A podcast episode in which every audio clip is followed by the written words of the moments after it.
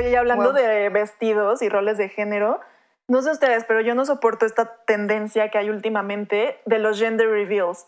O sea, esta cuestión de que tienen que descifrar o anunciar el género del bebé cuando la mamá está embarazada. O sea, ¿qué significa esto? Solamente significa que si sale papelito, colorcito rosa o colorcito azul, entonces le van a regalar ciertos juguetes, eh, cierta ropa, ciertos colores. O sea, ¿qué es esto? ¿Por qué estamos perpetuando esto, no? Sí, yo creo que es como darle, o sea, en ese tipo de celebraciones que pues, al final es muy respetable, ¿no? O sea, como que te genera mucha ilusión porque, ¿no? O sea, porque sí es algo que desde chiquito te han metido así como, las niñas son no sé qué de la mamá, ¿no? Los niños van a, va a ser el, el, que va a jugar contigo el fútbol, ¿no? Este, pero creo que es como ponerle mucha atención a un tema que no lo debería de tener, ¿no? que es como el género. O sea, pues, ¿qué, o sea, ¿qué tienen? ¿no? no como lo dices, o sea, no tendríamos por qué educar diferente a un niño que a una niña, porque eso es algo que piensa mucho eh, los padres en general, ¿no? Como de, ay, es que si es niña me hace muchísima ilusión porque las niñas son súper cariñosas o los niños son súper activos. Y realmente es como tú los estás educando, ¿no? O sea, mis dos hijos son súper activos, los dos son súper cariñosos y no es una cuestión de género, es una cuestión de cómo tú, desde que es niña, por ejemplo, o sea, me ha tocado escuchar comentarios como de es que me da más miedo tocar a mi bebé recién nacida niña que como era mi bebé recién nacido niño. Ok. Porque, Pero son igual de chiquitos. Porque es niña. Ah. Porque es niña, ¿no? Y yo, y yo me acuerdo que esa vez le pregunté a esa persona así de, ¿pero no es más grande ella? O sea, ¿no, más, no nació más grande? Decía, sí, pero es niña. Y claro, y en tu mente es más frágil. Y no, o sea, es nada más grande. Es tu segundo hijo. No tendrías por qué sentirte más insegura pero son cosas que tenemos metidas en la cabeza, ¿no? O sea, de hecho he, leído como en temas de desarrollo que dicen, ay, las niñas hablan más rápido, ¿no? Ah, es un tema súper debatido, siempre, que las niñas hablan más rápido. Y este, y yo lo que he leído, como en algunos lugares, es que no es, es que sí hablan más rápido, pero porque, o sea, más rápido de que más pronto, no más rápido de que bla, bla, bla, sino que, que, hablan antes que los niños. Mm. Pero es una cuestión de que a, una niña bebé le hablas más porque te da como más ternura. Entonces ella adquiere mucho más vocabulario. Y al niño bebé le hablas menos y lo tratas como un poco más seco. Entonces desde ahí tenemos que analizar cómo estás tratando al niño. Y es el resultado que vas a tener, ¿no? Y tienes niños eh, menos cariñosos, tienes niños insensibles porque no les enseñaste a demostrar sus emociones y entonces hoy generalizas, ¿no? Y creemos que es algo natural, cuando no lo es, ¿no? Cuando no es un tema de que traigas una configuración por ser niño o por ser niña. Qué fuerte. Súper interesante. Y, y creo que también este, bueno, que hay como varias cosas también como para hacer la crianza un poco más neutra, no o sea, como hablando, por ejemplo, en juguetes, que ya empieza a ver como opciones mucho más, pues eso, neutras, ¿no? Que incluso lo que se hace en los comerciales, por ejemplo, ya no salen puras niñas o puros niños, sino que salen jugando como todos, que creo que es algo mucho más incluyente y creo que eso ha beneficiado mucho, pero también seguimos arrastrando estas cosas, ¿no? De decir, eh, rosa es la niña y el azul el niño y es mala suerte si le pones otro color. Y además, esto de las idealizaciones y los estereotipos que trae cargado el género de nuestros hijos, creo que también es, es, muy importante darse cuenta de que está cargado de expectativas que tú pones sobre ellos, porque, por ejemplo, creo que de estas mismas ideas, ya no, nada más de los roles de género, pero también nace que, por ejemplo, te vuelvas loco, muchos papás se vuelvan locos, cuando su hijo no resulta heterosexual y resulta que es homosexual porque tú tenías una idea de que querías que fuera así y asado y querías que usara vestidos, jugara, este, bailara ballet, se casara y tuviera hijitos. Y entonces cuando algo de esa idealización se rompe, ya, ya es el fin del mundo. Y, y es gravísimo porque eso afecta muchísimo a los niños y ya cuando son adultos también. Pero creo que en el momento en el que decides embarazarte o tener hijos, es súper importante darte cuenta de que estás proyectando muchas expectativas sobre ellos que no tendrían por qué ser así, ¿no? O sea, sean niños o sean niñas, simplemente son personas y van a tener cada quien sus características, su personalidad, sus gustos. Sí van a ser influenciados por lo que tú les enseñes, por supuesto, pero también hay cosas que ellos van a decidir. Entonces, como que tratar de dejar esa, esa proyección natural, supongo, de, de tus ideas o tus deseos por ellos, porque al final son seres independientes de ti. Sí, totalmente. Y creo que es eso, como dejar de pensar que estamos criando una extensión de nosotros y estás más bien pues dándole las herramientas a esa persona para que el día de mañana ella se vaya, ¿no? Esa persona se va a ir y va a tomar sus decisiones y, y el chiste es respetar su esencia, darles las herramientas emocionales para que se vayan y sean adultos correctos, ¿no? O sea, que tomen buenas decisiones, que tengan eh, una buena educación. Pero yo creo que es entender muchísimo eso y justo lo que dices, ¿no? O sea, no es que yo quiero una niña porque quiero ser abuela, ¿no? Y resulta que tu hija no quiere tener hijos, ¿no? Y pues, ¿qué? O sea, lo tienes que respetar y que tu hijo resulta que quiere tener miles de hijos. Pues bueno, adelante, ¿no? O sea, creo que es mucho lo que dices y es lo que les decía al principio, ¿no? Donde cuando empieza tu maternidad tienes que pensar y estar muy consciente de todas esas cosas. Yo creo que te encuentras como con muchas sombras y con muchos fantasmas de tu pasado, porque es en donde empiezas a sacar así como todos esos traumas así de, es que mi papá me llevó a ballet porque él quería que yo bailara ballet, ¿no? O, o el típico así de, es que a mí no me dejaban jugar con carritos, ¿no? Y yo veía los carritos de mi hermano y yo los quería. Entonces son las cosas que parecieran como banales o absurdas, pero que realmente empiezan a marcar la diferencia en la educación y en muchas cosas que, que tal vez tú querías estudiar ciencias, ¿no? Y nunca nadie, o nunca lo quisiste porque nunca nadie despertó ese interés por ti. Totalmente. ¿No? O sea, porque jugaras, por darte un juego, un experimento, entonces en ti nunca despertó ese, pues ese bichito de querer estudiar ciencias, por poner un ejemplo. Sí, totalmente. Y pues otra pregunta que nos enviaron, que ahorita me estoy acordando y tiene que ver con esto, es que si realmente eh, todas las mujeres tenemos el instinto materno, porque justamente entre, entre cuestiones biológicas, entre cuestiones de educación, entre cuestiones sociales, entre cuestiones de roles de género, esta es una idea que nos han inculcado a todas. Incluso también nos enviaban que hay una, una de nuestras escuchas que no quiere ser mamá y que le dicen, ay, eso dices ahorita. Pero ¿por qué? O sea, ¿realmente existe esto, tú que has investigado tanto, en el que todas las mujeres de verdad tenemos este instinto y, tendríamos que, sentirlo y lo estamos como ignorando o, bloqueando o algo así cuando decidimos lo contrario? O, justamente tú que tienes experiencia como dula posparto y, has notado que, que a lo mejor algunas mamás tienen un hijo y, y ya, o sea, tal vez no les emociona tanto, no se quieren involucrar tanto en la crianza eh, ¿qué, pasa con esto? Yo creo que es, o sea, mucho lo que comentas, o sea, hay una parte biológica, ¿no? Que simplemente, pues, nosotros podemos embarazarnos, eh, y una parte que se desata también hormonal, ¿no?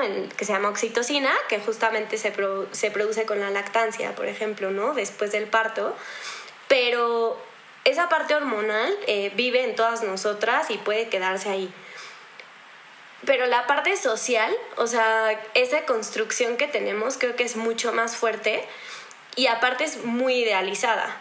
Justo mencionaste el periodo del posparto, que creo que es ahí donde muchas veces es tan catastrófico ese momento, porque a ti te dijeron que te tenías que sentir plena, feliz de tener un hijo, y nació tu hijo y te sientes fatal, te quieres morir, no quieres ver a tu hijo.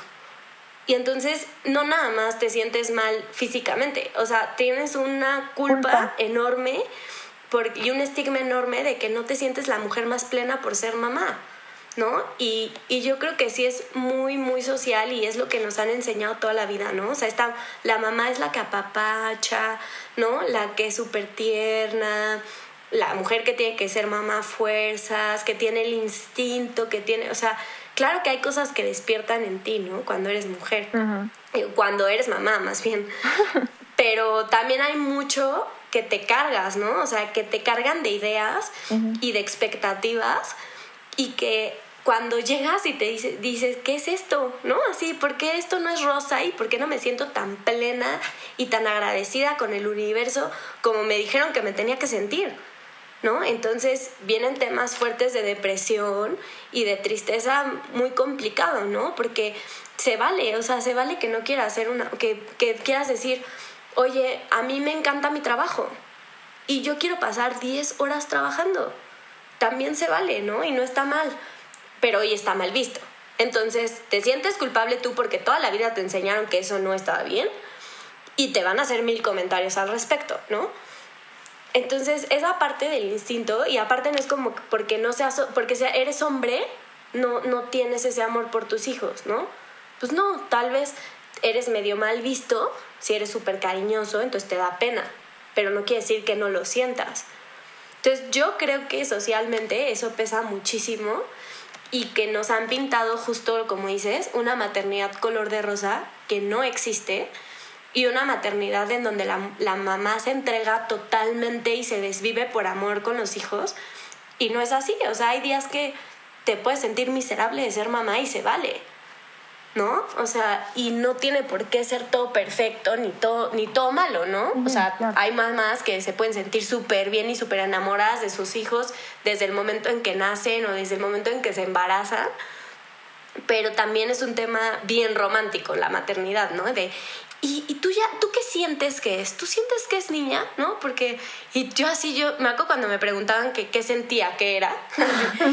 y yo decía, no manches, yo no siento nada, o sea, no sé, ¿estaré mal? O sea, yo decía, ¿estará mal? O sea, qué mala madre soy, ¿no? Porque no siento si es niño o si es niña. pero, pero es parte de las cargas que tenemos súper idealizadas y súper románticas, ¿no? O sea, del amor y de la familia y de vamos a jugar a la familia feliz. Y la mujer siempre está sonriendo, ¿no? Y no importa que ella es feliz y ella se siente plena, porque pues, si tú la ves sonreír, este, pues es porque está contenta, ¿no? Y que también afecta para el otro lado, porque es impresionante como en México, especialmente y en Latinoamérica, idealizamos y amamos y alabamos esta figura de la madre, ¿no? O sea, simplemente hoy 10 de mayo es como casi casi más importante que el Día de la Independencia o que Navidad. Pero también yo creo que, o sea, esta generalización y esta idealización y santificación y pensar que la mamá es perfecta y es amor y tiene que darlo todo por sus hijos, también afecta mucho en ciertos casos en los que a lo mejor la mamá no es así, a lo mejor los niños recibieron maltrato, abuso de muchos tipos y a lo mejor hoy en día ya no tienen una relación con su mamá o están sanando o mil y un casos, ¿no? Y todavía se escuchan muchos estos comentarios tipo, ay, pero es tu mamá, la tienes que querer. Ay, pero la tienes que perdonar. Ay, no es cierto, este es tu mamá, ¿cómo te va a hacer daño? Claro que no. Entonces, esta idealización de esta figura le hace tanto daño a tantas personas. Creo que para ambas partes es súper dañino y súper peligroso que que tengamos estas ideas y esta concepción de que la mujer tiene que ser mamá y además tiene que ser buena y amorosa y ya. Y como que está... Y sentirse feliz. Y sentirse feliz. Y como que está simplemente implícito en ti y nunca se preguntan eso que tiene que ver también con tu, con tu personalidad, con tu bondad. A lo mejor eres una persona con una enfermedad mental, a lo mejor eres una persona mala incluso, ¿no? Y no simplemente por ser mamá ya eres amor y bondad y, y la mejor mamá del mundo. O sea, creo que también ese estereotipo como que hay que empezar a deconstruirlo porque no todas las mujeres ni todas las mamás son buenas. Claro, y creo que es justo como quitar este tema del género, ¿no? Que es lo que decías así como de esta actividad así del gender reveal así muy idealizado. Es lo mismo, o sea, no porque seas mujer vas a ser la mamá más perfecta, o sea, y se escucha mucho el comentario como de, pues yo también sé de mamás que golpeaban a sus hijos, ¿eh? claro. Pues claro, o sea, a ver, es, es que no es una mamá, es un ser humano. Todos somos un ser humano y también afecta incluso a los hombres, ¿no? O sea, también el machismo afecta a los hombres que no pueden ser, este, no pueden vivir su paternidad plena, ¿no? Por lo, lo del trabajo, así de, no, pues cómo voy a pedir permiso, ¿no? O sea, y te pierdes de muchas cosas. Entonces yo creo que es como ir quitándonos de la idea que por ser mamá tienes que hacer ciertas cosas o por ser el papá tienes que hacer otras, ¿no? O sea, creo que es que empieces justamente a trabajar en esta, pues en esta igualdad desde tu casa, ¿no? Y de que dividimos las tareas en el hogar y no yo porque soy la mamá voy a hacer esto y tú porque eres el papá, ¿no? O sea, algo, por ejemplo, que pasa mucho y que incluso yo me declaro víctima de eso es el tema del, del manejar el coche. O sea, piensen como en su infancia o atrás, como en todas las, las cosas de imágenes que les vengan a la mente de, de, una familia en el coche, ¿quién va manejando? Claro, el papá. El papá, ¿no? Y eso súmale todos los micromachismos que hay de manejas como vieja y tenías que ser vieja, ¿no? Todos esos. pero pensando en que toda la mente es como, o sea, tu papá, ¿no? En mi caso, mi papá y mi tío eran los que manejaban. Y hoy, o sea, a mí me dicen maneja de aquí a Acapulco y me muero del nervio. Y si yo me subo al coche, maneja mi esposo. ¿No? Porque, y entonces no es que las mujeres manejemos mal, es que las mujeres manejamos menos y practicamos menos y tenemos mucha más inseguridad al manejar Eso se nos porque no hemos porque hemos visto otras cosas y son mensajes como que están ahí no y que no nos lo dicen. Totalmente. Pero bueno o algunos sí no los que dicen que manejas como vieja y esas cosas pero son como cosas que vas aprendiendo desde que estás bien chiquito. Claro qué loco. Y qué importante estar consciente de todo porque es muy fácil justamente trasladarlo no o sea son cosas tan pequeñas y son tantas en cada aspecto de tu vida y de tu día que sí me imagino que es una labor agotadora eh, como estar tan consciente de todo y no transmitírselos porque cualquier cosita que le digas, no sé, siento que después ya cómo se lo, cómo se lo sacas, ¿no? No, sí, totalmente. Porque, o sea, digo, lo que hemos dicho mucho esta a es que todavía estamos en un proceso de construcción y obviamente hay cosas en las que todavía te confundes, te equivocas, demás, ¿no? pero lo que decimos es, bueno, somos nosotras, ¿no? Pero eso es lo que dice, de qué hacer estás tú transmitiendo a alguien más, creo que sí, es, es, mucha responsabilidad definitivamente criar a un niño, o sea, muchísima. Y la verdad es que lo padre es que si observas y estás atenta, también aprendes muchísimo de ellos, ¿no? Y es un motor bien fuerte, el querer hacer las cosas mejor por alguien más, también te, pues te da una motivación eh, muy, muy fuerte de estar, como dices, atenta y te vas a equivocar, obviamente, pero creo que es como, pues, saber que te vas a equivocar y estar buscando activamente cómo, pues, cómo redimir el daño, ¿no? Cómo cambiar las cosas. Y, y hablando justo de estas diferencias, algo que también podemos como pensar muchísimo es en el tema del matrimonio, ¿no? Cómo desde chiquitos o en el, a lo largo de la vida educamos a las mujeres para que piensen que el matrimonio es como la máxima realización, claro.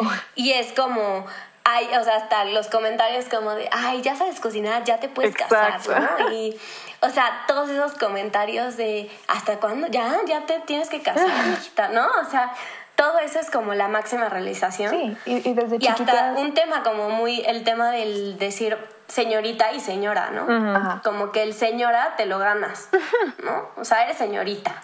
Pero y, y, lo ves y hoy lo vemos al revés, ¿no? Hoy las mujeres se ofenden si les dicen señora. Sí, un poco. Pero cuando empiezas acá, pero cuando caes en cuenta que es al revés, está complicado porque, o sea, tú eres una señorita y el, hombre no es un señorito. No, el hombre siempre es un señor, ¿no?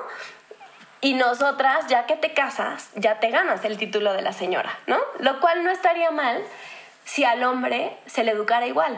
El problema es que al hombre le enseñas que el matrimonio es un castigo.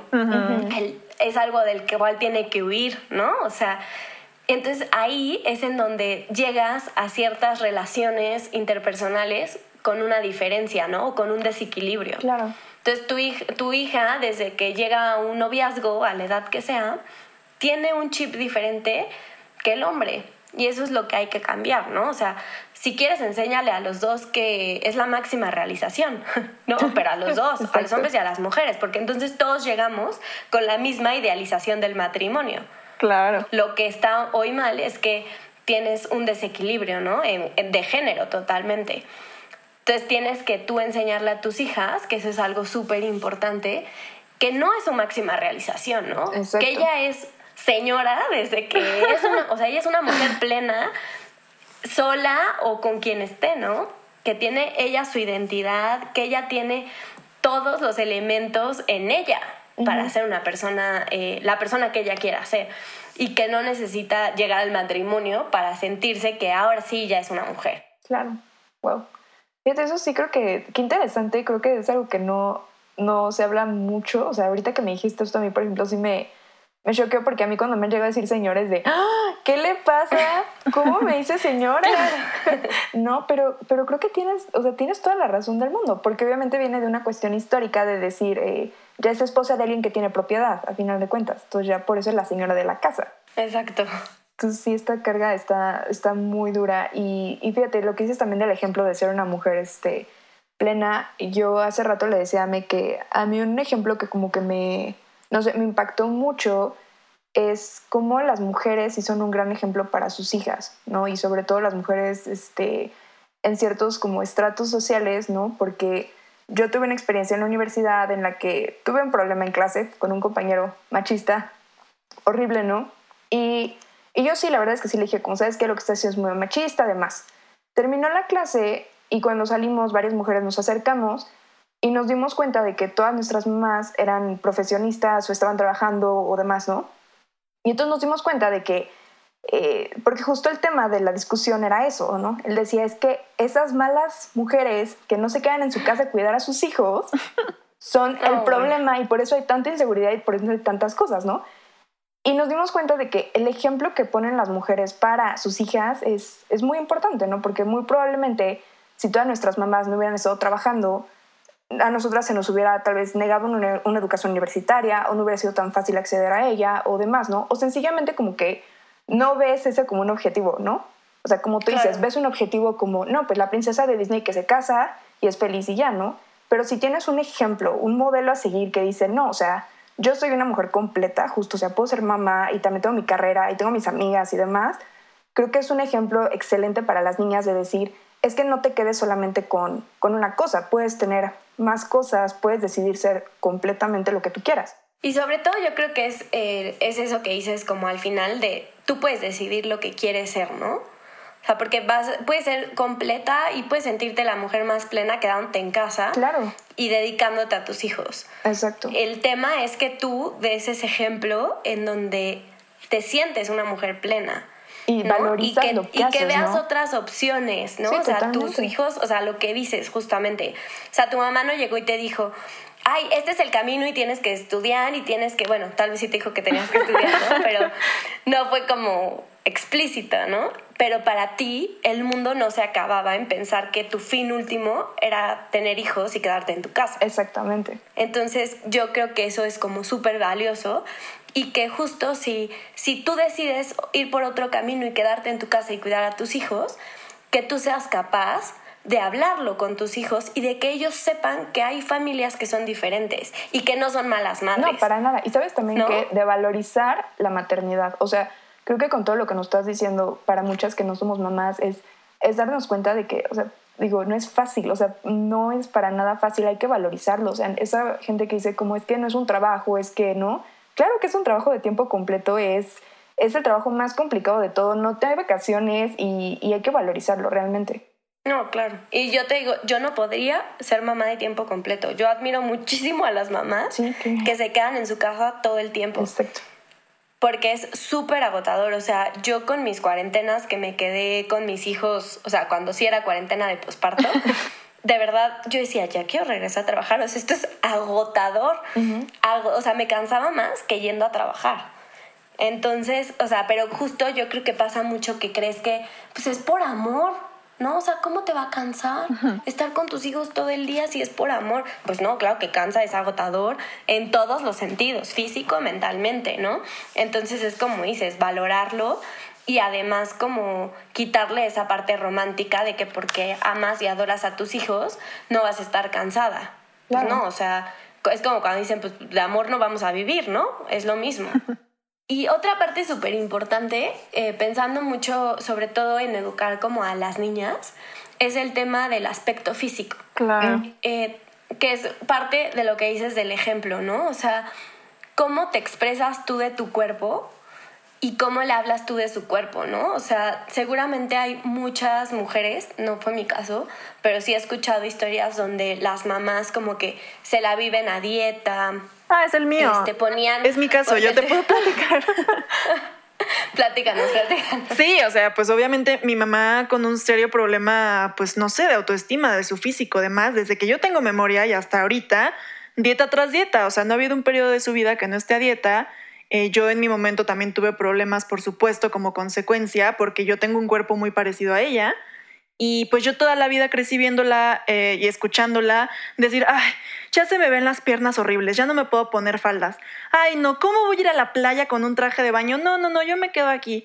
Ay, no, es que qué asco. Y, o sea, por supuesto que te afecta, o sea, es una cosa horrible, horrible que afortunadamente yo en algún momento lo pude concientizar y trabajar y me da mucho coraje haber crecido de esa forma porque me afectó mucho, pero de verdad, qué importante es, y, te dejo continuar, el tener cuidado de esto con las niñas, porque de verdad, pues no se vale trasladar ese tipo de, de ideas, ¿no?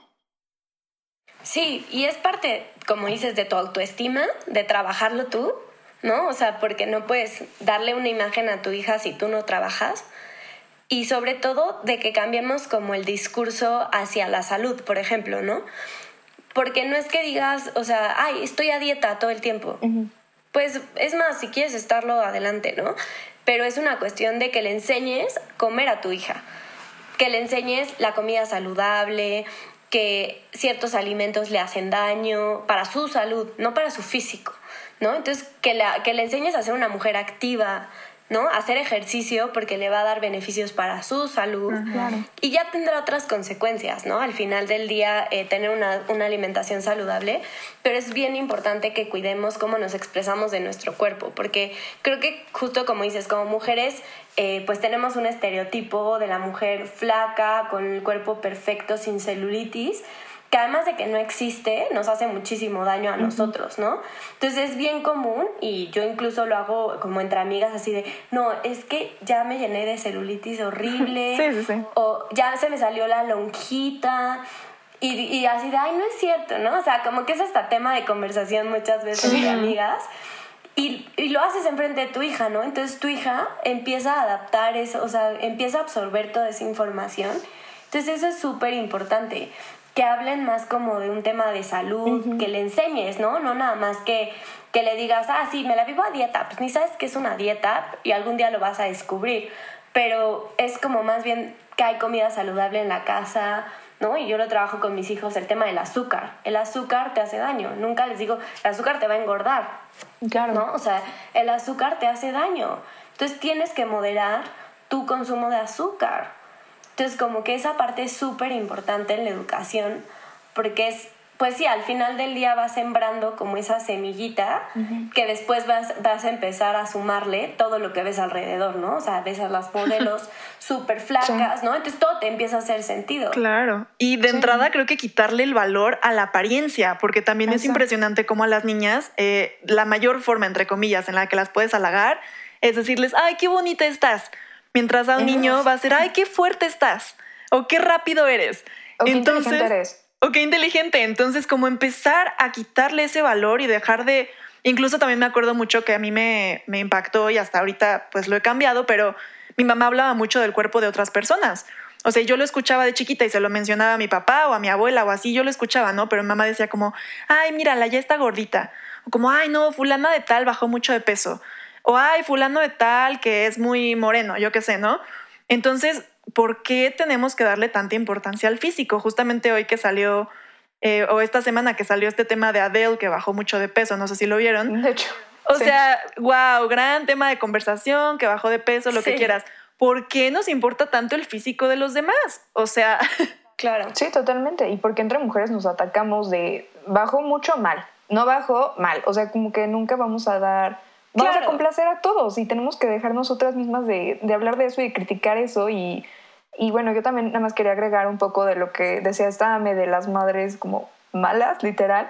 A mí sí me tocó escuchar comentarios de mamás, de amigas o así que le decían directamente, ya te estás poniendo gorda. A una niña de 6, 7 años, que dice, o sea, el impacto que va a tener para esa niña de verdad es una cosa que no pueden dimensionar y que me parece o sea, no es una cuestión indirecta, es una cuestión de agresión súper directa para esa niña.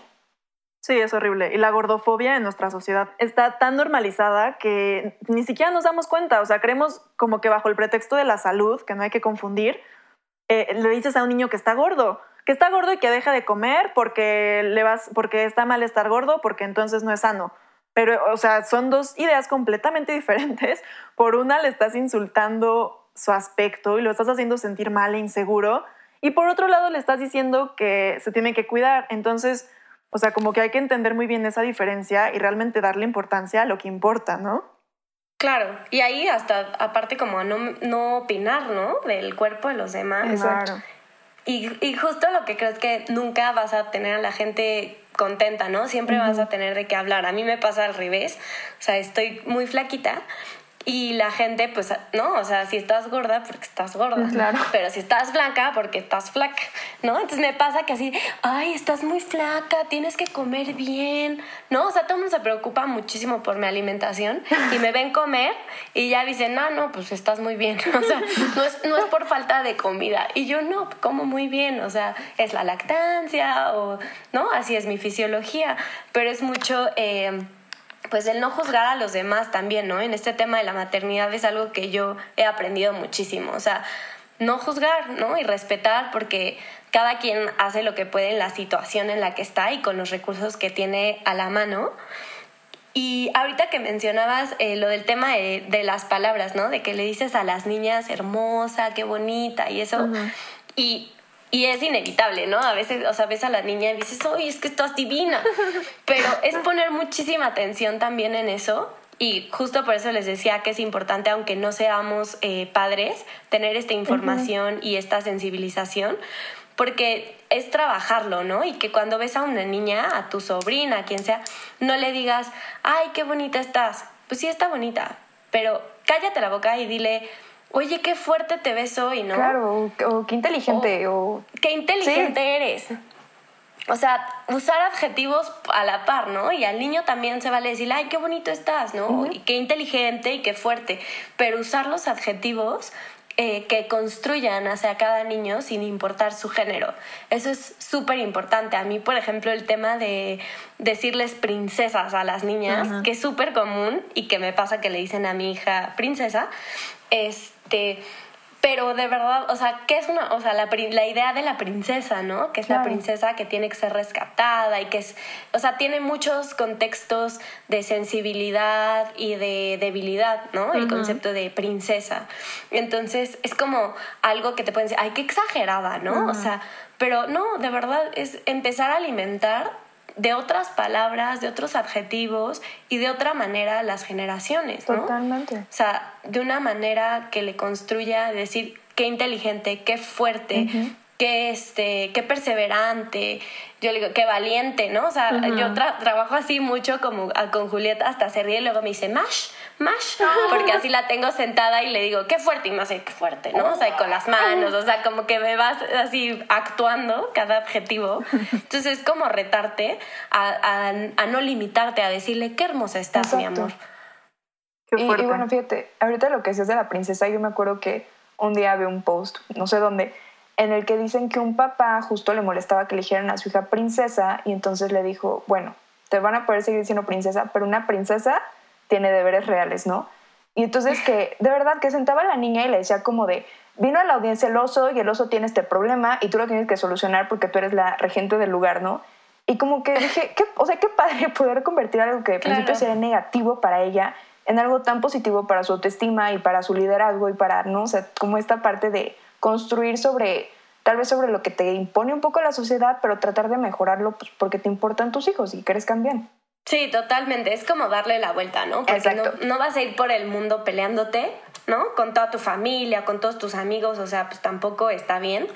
Este, y como dices, es ver, ser creativo, ¿no? También ser padre implica ser muy creativo para darle la vuelta a esas situaciones. Este, porque la, o sea, al final no todos piensan como tú, ¿no? Entonces te vas a encontrar muchísimo con ese tipo de, pues, de situaciones. Y justo es de las preguntas que nos hacían también. Eh, nos llegó un mensaje que decía, se los voy a leer tal cual. Dice, quiero ser mamá, pero me da miedo tener una hija. Es horrible la idea de pensar que es más vulnerable a agresiones, porque aunque nuestra sociedad va cambiando lentamente para ser más feminista, sé que probablemente para cuando yo quisiera ser mamá, la situación todavía no sería óptima. Entonces, híjole, pues es que sí, qué miedo nosotras como mujeres que sabemos lo difícil que es pensar en que traes a una nueva niña al mundo y todo lo que se va a enfrentar y de todo lo que, lo que está cargado justamente la sociedad, la, no sé, temas incluso de violencia, demás. Y no sé qué miedo, a mí me daría pavor, honestamente, pero tú que, que tienes una hija y que está chiquita y que la estás educando tan padre y tan feminista, ¿Qué podrías recomendarle a esta persona que nos hace esa pregunta, que tiene miedo de, que venga otra mujer a, este mundo a vivirlo como está? Mira, yo creo primero que es súper entendible el miedo. Yo, yo lo siento, ¿no? O sea, este año que ha sido súper, bueno, desde el año pasado que he estado como súper metida y que el feminismo ha tomado como mucha fuerza eh, en México, ¿no? Con toda la situación que estamos viviendo, lamentablemente. Claro que hay veces que veo a Julieta y me muero de terror, ¿no? O sea, de pensar que, que algún día no la voy a tener en mis brazos para yo protegerla. Y creo que lo más que puedes hacer, pues al final es educarla con las herramientas necesarias para que sea fuerte, para que sea independiente, para que sepa que tiene opciones y también algo bien importante, para que confíe en ti. ¿No? Porque algo que pasa también, como entrando un poco, aprovechando eso, como entrando en un tema de la sexualidad, que es obviamente va muy relacionado al tema de violencia que existe hoy, eh, qué tanto hablamos de sexo con las mujeres, ¿no? Qué tanto les explicamos de su cuerpo, qué tanto las dejamos que conozcan. Entonces, es por un lado como generar ese vínculo de confianza para que ella se acerque contigo el día de mañana, que tenga lo que sea, incluso desde niños, ¿no? O sea, que el niño sepa, o sea, venir y decirte, eh, oye, tal persona me tocó la vulva, ¿no? Y que sea capaz de articular las palabras correctas, ¿no? Entonces creo que eso es súper importante para que tengas ese vínculo y que hables de sexo con tu hija, que hables de amor con tu hija, ¿no? O sea, que, que no exista este tabú, porque yo creo que una persona que se sienta segura de irse, ¿no? Con las herramientas necesarias de salir a la calle, pero que también tenga las herramientas necesarias de regresar, ¿no? Y de decir, mamá, me está pasando esto, ¿qué hago?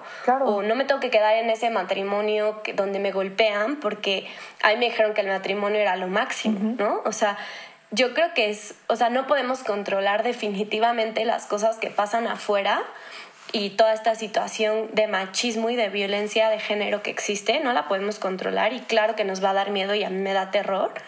Eh, y me da también terror tener un hijo y decir, espero no cagarla para que él no sea un macho, él no, no, haga, no le haga bullying a nadie en la escuela, él no lastime ni violente nunca, jamás a nadie, ¿no? Ni a una mujer, ni a nadie, ¿no? Me dan, ambas cosas me dan miedo, pero con la mujer que es un tema que, pues sí, obviamente tenemos un alto riesgo, pues lo único que puedes hacer es darle tú las herramientas para que pueda estar empoderada y pueda tener confianza contigo. Claro, y de hecho, qué importante esto que mencionas, que justamente eh, es necesaria la confianza y el amor para que tus hijos puedan decirte cuando algo les pasa, pero también qué errónea era esta idea de crianza que creo que ya viene de varios años atrás, o espero que se haya quedado ahí, en la que los padres, y sobre todo esto va hacia los hombres, tienen que como ser rudos o ser malos o regañar en lugar de tener este vínculo de amor y confianza. Y de esa forma es como creen que se gana el respeto. O sea, como esta figura de paternidad y maternidad también en la que no debes ceder, nunca te deben ver llorar, tienes que ser rudo, eh, no les puedes pedir una disculpa, eh, etcétera, etcétera, etcétera, porque creen que de esa forma es la mejor forma de educar a los niños, cuando de esa forma nunca se van a atrever a decirte que les pasa algo malo, porque se mueren de miedo. Entonces, no es posible que, sigamos pensando que para ganarte el respeto de tus hijos tienes que ser una figura mala o negativa, ¿no? Cuando en esta sociedad lo que tenemos que entender es que el amor y la aceptación y la honestidad es igual al respeto, o sea, no son dos ideas opuestas. Y da mucho miedo pensar que muchos papás y mamás todavía no lo vean así, ¿no? Y que incluso se atrevan a usar violencia física para educar porque crean que de esa forma los niños se van a hacer más fuertes o las niñas se van a hacer más obedientes o, lo que quieras, ¿no? Pero como empezar a, híjole, a preguntarte si realmente todas estas ideas tan, que vienen como tan normalizadas desde hace años, le están haciendo el, el, el, mejor bien o el mayor bien a nuestros hijos o a la sociedad en general, o simplemente estamos creyéndonos eso porque así lo hemos vivido, porque así nos tocó, porque así lo hemos escuchado toda la vida. Exacto. No, y piensa simplemente cuántas veces no te han dicho sus papás, así el, a mí en mis épocas, con una mirada de mi mamá, era suficiente para que me quedara quieta, claro. ¿no? Claro, porque nos educaban con miedo, o los educaban con miedo, no te educaban, o sea, tú no aprendiste que si le pegabas a tu hermano, le causabas un daño. Tú aprendiste que si le pegabas a tu hermano, iba a venir alguien a darte un fregadazo más grande, más duro, ¿no? Que si te volteaban a ver en la comida con una mirada terrible, iban ibas a llegar a tu casa y te iban a meter santa madriza. Claro. Pero eso, te, eso no te enseñaba las cosas y las, o sea, como la realidad, ¿no? O las consecuencias de tus actos. Entonces, la, la, educación bajo el miedo, además de que te provoquen los niños que no aprendan, o sea, muchísimos retrasos en educación, por ejemplo, problemas de sueño, porque un niño con miedo vives con niveles de cortisol altísimo. O sea, no está, no está bien un niño que vive con violencia, ¿no? Entonces, cuando entiendes esas cosas, pues claro que es más cansado explicarle a tu hijo que no le debe de pegar, ¿no? O sea, que lo que está haciendo está mal. Pero él tiene que entender, o sea, eventual, después de tres veces o después de veinte veces, va a entender que tiene que tener cuidado con el vidrio, porque lo puede romper. O sea, no digo que le permitas hacer todo, tiene, para eso existen los límites, ¿no? Para cuidar su vida y la vida de los demás. Pero no es gritarles y ya porque gritaste entendió. No, ya porque gritaste te tiene miedo. Claro. Y, y, no es que entendió, y no es que te, te, respete, y no es que tengas autoridad. Es que cada vez que te ve se muere de miedo. Claro. Y eso es horrible para los niños. Claro, y la importancia de la concientización, porque sí, o sea, exacto, a lo mejor deja de hacer lo que no querías que estuviera haciendo, pero no entendió por qué. Solo lo dejó de hacer porque le dio miedo, porque tú le gritaste y porque eres su figura más cercana de amor, de respeto, de todo, y obviamente quiere que estés contento con él, ¿no?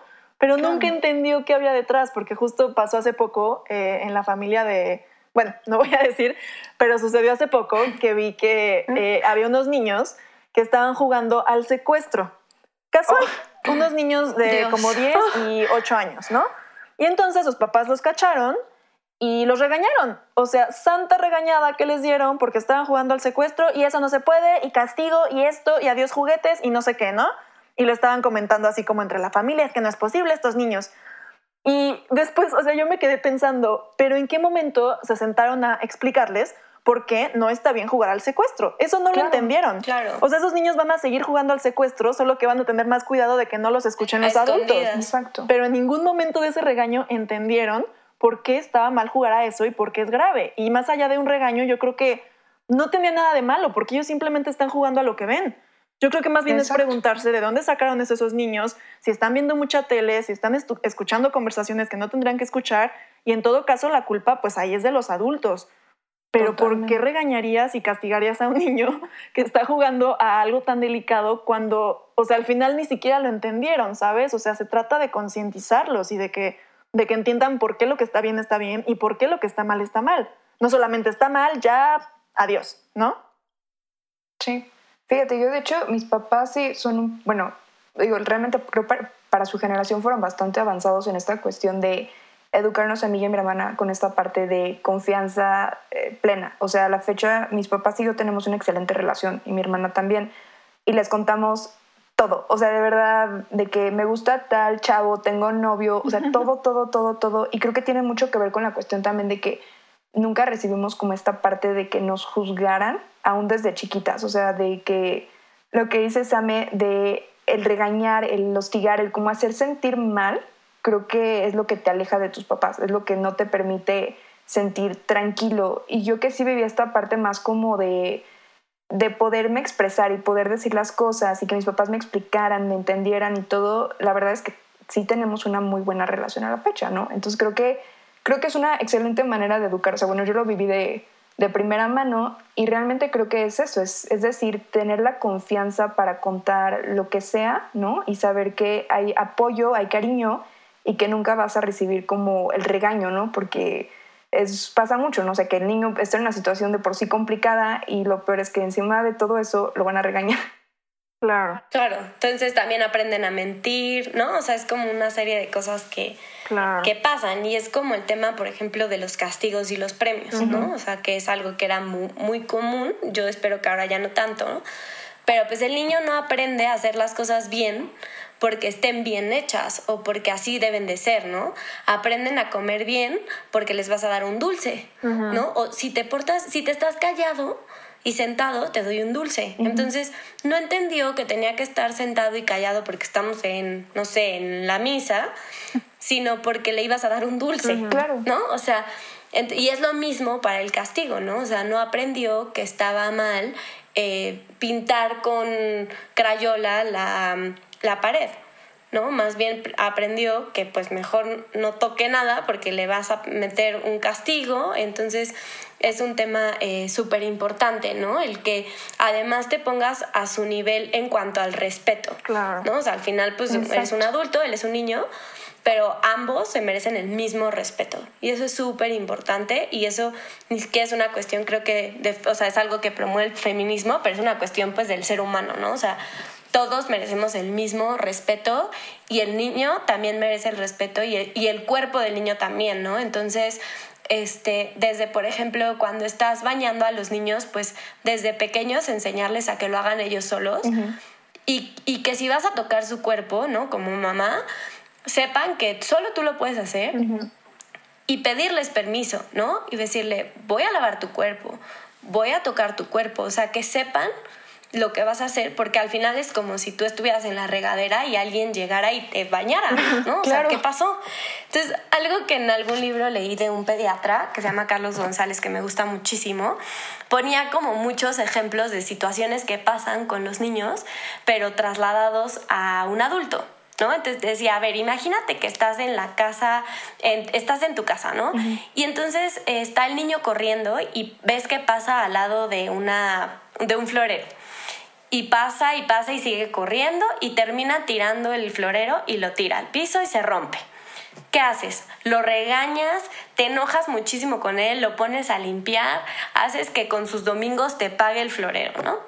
Pero ¿qué pasa si estás en una fiesta en tu casa y, estás, y tu amiga está con su bolsa ahí caminando y pasa y tira el florero. Y te dice, perdóname, déjame limpiar, te lo pago. Le vas a decir, no te preocupes, no pasa nada. Yo lo limpio, no, no tenía ningún sentido. No, no, yo lo pago, no, no es nada, ni te preocupes. ¿Por qué al niño sí? Claro. ¿No? Cuando la naturaleza de ambas situaciones terminó en lo mismo, pero al niño lo vemos como el niño malo, ¿no? O sea, como el, el infante es malo, o como ¿no? que no entiende, ¿no?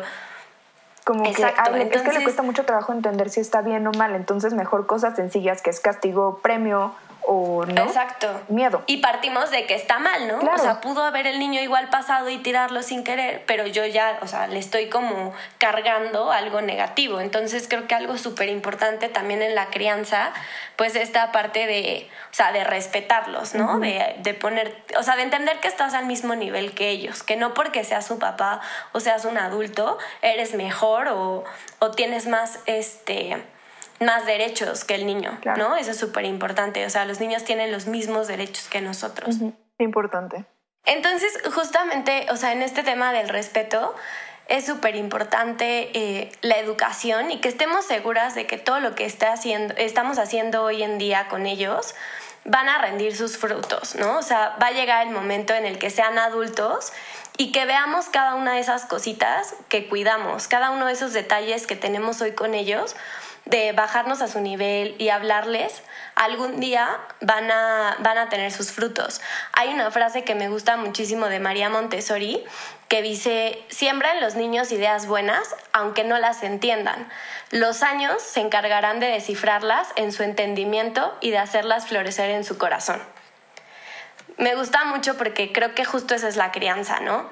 Es algo que tal vez hoy no vamos a ver, pero que en algunos años sí. Y, vas teniendo recompensas, y hay cosas que vamos viendo, ¿no? Pero creo que para los niños es súper importante que confiemos, ¿no? En que todo lo que estamos haciendo bien, eh, pues se, lo van a llevar siempre en su corazón y en su forma de ser y en su forma de tratar a, a la gente. Y como mujeres, creo que pues solamente decirles que es súper importante que ustedes vean esto como un proceso positivo y de cambio en sus vidas, de mejora, o sea, creo que el feminismo nos hace mejores a todos, ¿no? Y es como una construcción eh, constante de ser, unas, de ser nuevas personas. Y hay eh, un libro que se llama Cómo educar en el feminismo, que se los recomiendo muchísimo, de Chimamanda, que es una activista eh, feminista también. Y, este, y justo habla de estos puntos que hemos platicado, de, son 15 como consejos para educar en el feminismo. Y algo que dice ella que me gusta mucho es que la maternidad es un don maravilloso, pero no te definas únicamente por ella. Y es lo que decimos, ¿no? O sea, tenemos que ser el ejemplo, pero tenemos que ser siempre, antes de cualquier cosa, estar bien nosotras y ser mujeres plenas. Claro. Ay, qué importante y qué padre, de verdad. Muchas gracias por estar aquí, por aportarnos tanta información tan valiosa. Creo que es súper importante que este episodio, si lo estás escuchando, si llegaste hasta acá, seas o no seas mamá, estés consciente de que a todas nos impactan este tipo de temas. Por ejemplo, si decides tener hijos, pues por supuesto la crianza eh, directamente te tiene que, impactar, ¿no? Tienes que aprender a hacerlo de esta forma. Pero si también decides no tener hijos, eh, a lo mejor esta misma deconstrucción y estar consciente de cómo te educaron a ti como hija, también es importante para que tú puedas seguir creciendo eh, sanamente como feminista y como mujer y como persona. Y también a lo mejor porque te vas a rodear de, no sé, a lo mejor nos, nos está escuchando alguien que tiene 15 años que ahorita no, no está ni tendría por qué estar en su panorama cercano ser mamá o esa decisión, ¿no? Pero a lo mejor tienes sobrinitos, tienes hermanitos, te vas a rodear de estas situaciones. Entonces, a lo mejor sí empezar a concientizarlo un poquito más y no sentirte ajena o ajeno a este tema y justamente pensar en qué comentario le haces a los niños, en de qué forma los estás viendo, en qué ideas tienes, a lo mejor en qué cosas puedes sanar incluso de tu, de tu misma ideología o de la forma en que fuiste criado o criada, porque pues al final es un tema que a todos nos impacta de diferentes formas, ¿no? Entonces, muchísimas gracias por compartir esta información tan valiosa, tan importante. Estoy segura de que quedaron mil temas súper profundos de los que podríamos platicar, entonces seguramente adelante ya te tendremos otra vez y también nuestras escuchas mándenos más preguntas si quieren que dediquemos un episodio a la lactancia, al posparto, eh, yo que sé, a la decisión de si embarazarte o no embarazarte, eh, en fin, infinidad de temas que están relacionados con la maternidad. Y pues nada, muchísimas gracias de verdad por esto. Estoy segura de que va a ser muy útil para, para muchísimas mujeres que nos escuchan. Y pues muchas gracias. No, muchísimas gracias a ustedes. Yo realmente quisiera concluir en, uno, darnos cuenta que evidentemente ser mamá no es nada fácil, hay que valorar mucho el trabajo que hacen todas las mamás, el esfuerzo, eh, por otro lado, que es una decisión muy importante, justo por eso, porque implica mucha responsabilidad. Entonces creo que tiene que ser una decisión que tomes tú, sin presiones de la edad, sin presiones del reloj biológico y sin presiones sociales de si no tienes hijos, no eres una mujer completa, que es una decisión tuya como mujer de realmente decir quiero tener hijos o no quiero tener hijos, eh, en la forma que sea realmente. Y bueno, también creo que para concluir, no sé si nos quieras compartir un poco tus redes sociales, lo que estás haciendo, tus proyectos. No, pues primero muchísimas gracias a ustedes por invitarme. Estoy súper contenta de estar rodeada de gente como ustedes y platicar estos temas que son tan importantes. Y este, también felicitar a todas las mamás que nos escuchan. Eh, a mi mamá. Y este y pues nada así que o sea decirles a todas que no están solas no la maternidad como ya lo dije no es color de rosa. Se vale no querer ser mamá. Se vale ser mamá y decir qué hice por qué me metí en esto eh, pero no se vale rendirse. Estamos rodeadas de mucha gente, de muchos recursos, ¿no? Las redes sociales justamente hoy nos unen y nos dan mucha información. Entonces, no se rindan nunca. Busquen apoyo, busquen desahogo también. Busquen escuchar otras historias e identificarse, porque también eso te hace darte cuenta que no estás sola en esto y también sean felices, porque muchas veces se nos, olvida ser felices y disfrutar la maternidad, ¿no? Yo escogí ser mamá y a veces dejo de divertirme siendo mamá, dejo de ser feliz o de disfrutarlo. Entonces, eh, sean muy felices y no se rindan, porque no, no va a ser fácil, no es un camino recto, es un camino con muchísimas curvas, con altibajos, pero es normal, eso es totalmente normal y como te sientes hoy, como te sientes mañana, se vale, se vale gritar, se vale llorar, eh, pero también se vale sonreír. Entonces, eh, pues pueden seguirme en, Instagram, estoy como mamá activista. Eh, y ahí, pues bueno, cualquier cosa que necesiten de lactancia, posparto, feminismo, pues me va a dar mucho gusto leerlas. Muchísimas gracias, Jime. Pues bueno, feliz Día de las Madres a todas, las que son madres y las que son hijas. y pues que disfruten mucho este día. Gracias por estar aquí por escucharnos una vez más. Acuérdense que por Instagram nos pueden mandar sus comentarios, dudas. Por ahí vamos a estar replicando el libro que, que nos recomendó Jime. Vamos a estar sacando quotes del programa, más información. Entonces síganos por allá también y estemos en contacto. Hasta la próxima, amigas. Adiós, gracias.